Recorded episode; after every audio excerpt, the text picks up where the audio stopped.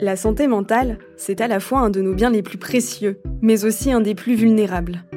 C'est pourquoi il est important d'acquérir les gestes nécessaires pour pouvoir s'aider soi-même en cas de difficultés psychiques, mais aussi pouvoir aider les autres. Dans cet épisode, nous allons étudier ensemble les ressources à proposer à une personne prête à accepter de l'aide pour réduire un potentiel problème d'anxiété. Nous nous demanderons quel est le comportement adéquat à adopter, mais aussi quelles ressources et réseaux mobiliser.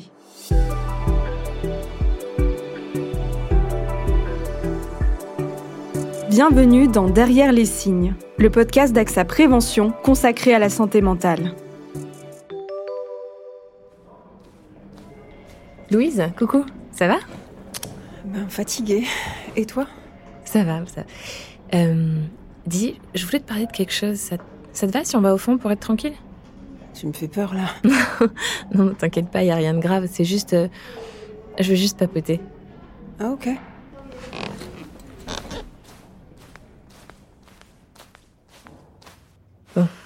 Comment tu vas? Parce que depuis quelque temps, j'ai l'impression que ça va pas trop. Comment ça? Bah, je sais pas, mais tu critiques beaucoup ce que tu fais, tu doutes beaucoup, je, je te sens un peu tendue, tu vois, là, là, sans être là, j'ai l'impression que t'as plus trop confiance en toi. Mais ça te va tant que ça? Non, non, t'inquiète. Moi, je te connais, donc bah, je vois qu'il y a quelque chose. Mais les autres, je suis sûre qu'ils ont rien remarqué. T'es sûre? Oh là là, c'est trop la honte. Mais non, pas du tout. Il y a aucune honte. Ben enfin si, un peu hein quand même. J'ai pas envie qu'on qu'on pense que je suis nulle. Personne pense ça de toi. Tu sais très bien qu'on adore bosser avec toi. Hein? Bon, du coup, tu veux me parler de ce qui te tracasse? Je... Je sais pas trop comment l'expliquer. Mais je me sens super stressée en ce moment. Comment ça? Je passe mon temps à, à imaginer le pire. Et du coup, je perds mes moyens et c'est un cercle vicieux. Je dors mal, j'ai des palpitations. Et parfois, j'ai l'impression que je vais faire une crise cardiaque. Et le seul moyen pour que ça passe, c'est de m'isoler et de respirer. C'est pour ça que je te vois souvent aller aux toilettes? Ouais. Me poser juste quelques secondes avec ma musique et boire de l'eau, c'est le seul truc qui m'aide à me calmer. Ok, et ça fait longtemps que tu ressens ça? Je dirais un mois. Mais tu penses que les gens l'ont remarqué? Mais non. Et puis même s'ils l'ont remarqué, c'est pas grave. hein. Non mais franchement, t'imagines si les managers l'apprennent? Moi, je peux me faire virer. hein. Mais personne va te virer parce que tu stresses en ce moment. Je suis, je suis vraiment désolée. Je- Voilà, je vois tout de suite le pire. Mais sois pas désolé, c'est rien. Et euh, t'as pensé à l'idée d'aller voir un psy? Oui. Mais tu vois, ça aussi, ça me fait peur. Mais pourquoi? Je sais pas quoi lui dire. Bah, tu peux commencer par ce que t'es en train de me dire, peut-être. Oui, mais... Mais je sais pas, ça me stresse. Qu'est-ce qui te stresse exactement? Le fait qu'il me juge. Puis je sais pas, ça se trouve, je suis en train de devenir folle. Mais il va pas te juger. Il est là pour t'aider. Et puis t'inquiète pas, t'es pas en train de devenir folle, hein? Mais le fait que tu penses ça, bah, je me dis que c'est important que t'en parles à quelqu'un, non? Enfin, c'est, c'est anxiogène comme pensée. Je sais pas. Ah, peut-être que tu devrais en parler à un médecin. T'as peut-être besoin de repos. Ah non, non, surtout pas. hein. Je veux pas être en arrêt, moi. Mais pourquoi? Je veux pas qu'on sache que ça va pas. Mais c'est pas important ce que les autres pensent. Et puis on juge pas les gens parce qu'ils vont pas bien. J'ai peur qu'on me rejette après. Mais ils vont pas te rejeter parce que t'as un arrêt maladie. Au contraire, je pense que tout le monde prendra de tes nouvelles et puis on sera vraiment ravis de te retrouver quand ça ira mieux, hein? Peut-être. Puis là, on parle d'arrêt, mais ça se trouve, t'as pas besoin d'arrêt. Enfin, je sais pas, tu vois. Je dis juste que je pense que c'est important que t'en parles à quelqu'un de qualifié. Ouais. Ouais.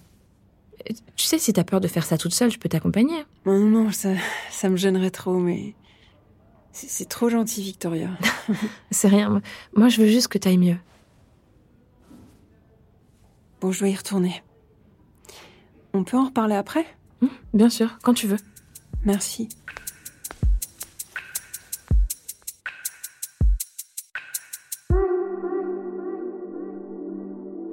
Il est tout sauf évident d'ouvrir un dialogue constructif sur la santé mentale. Comme Victoria dans cette situation, il est important de s'assurer de la disponibilité de la personne à l'instant où l'on initie l'échange, par exemple en lui demandant tout simplement si on peut lui parler. Il est recommandé de pratiquer l'écoute active au cours de la discussion, c'est-à-dire d'accorder une pleine attention à ce que nous dit l'autre.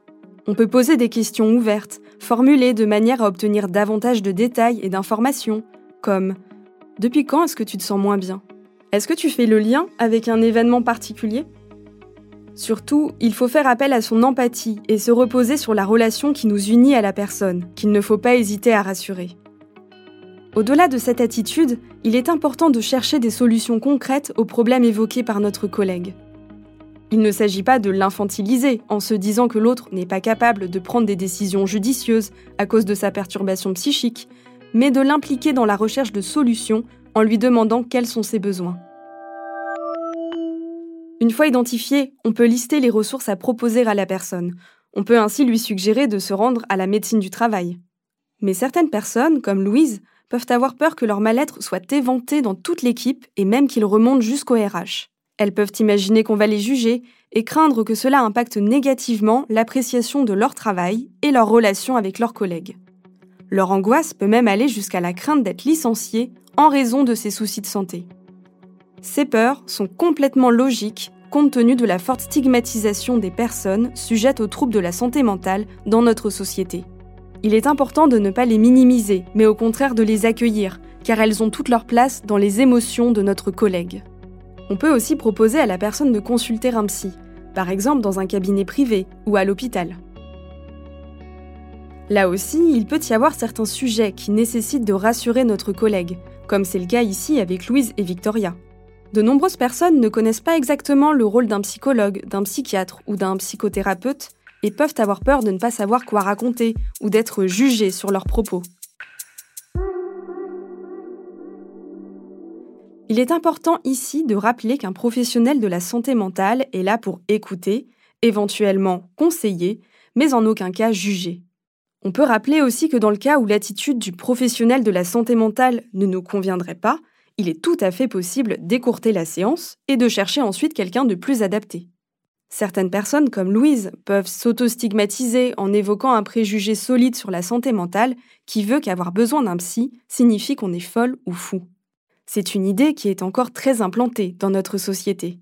Pourtant, parler de son état psychique avec un professionnel ne veut absolument pas dire que l'on a un problème de folie, si tant est que ce terme puisse dire véritablement quelque chose.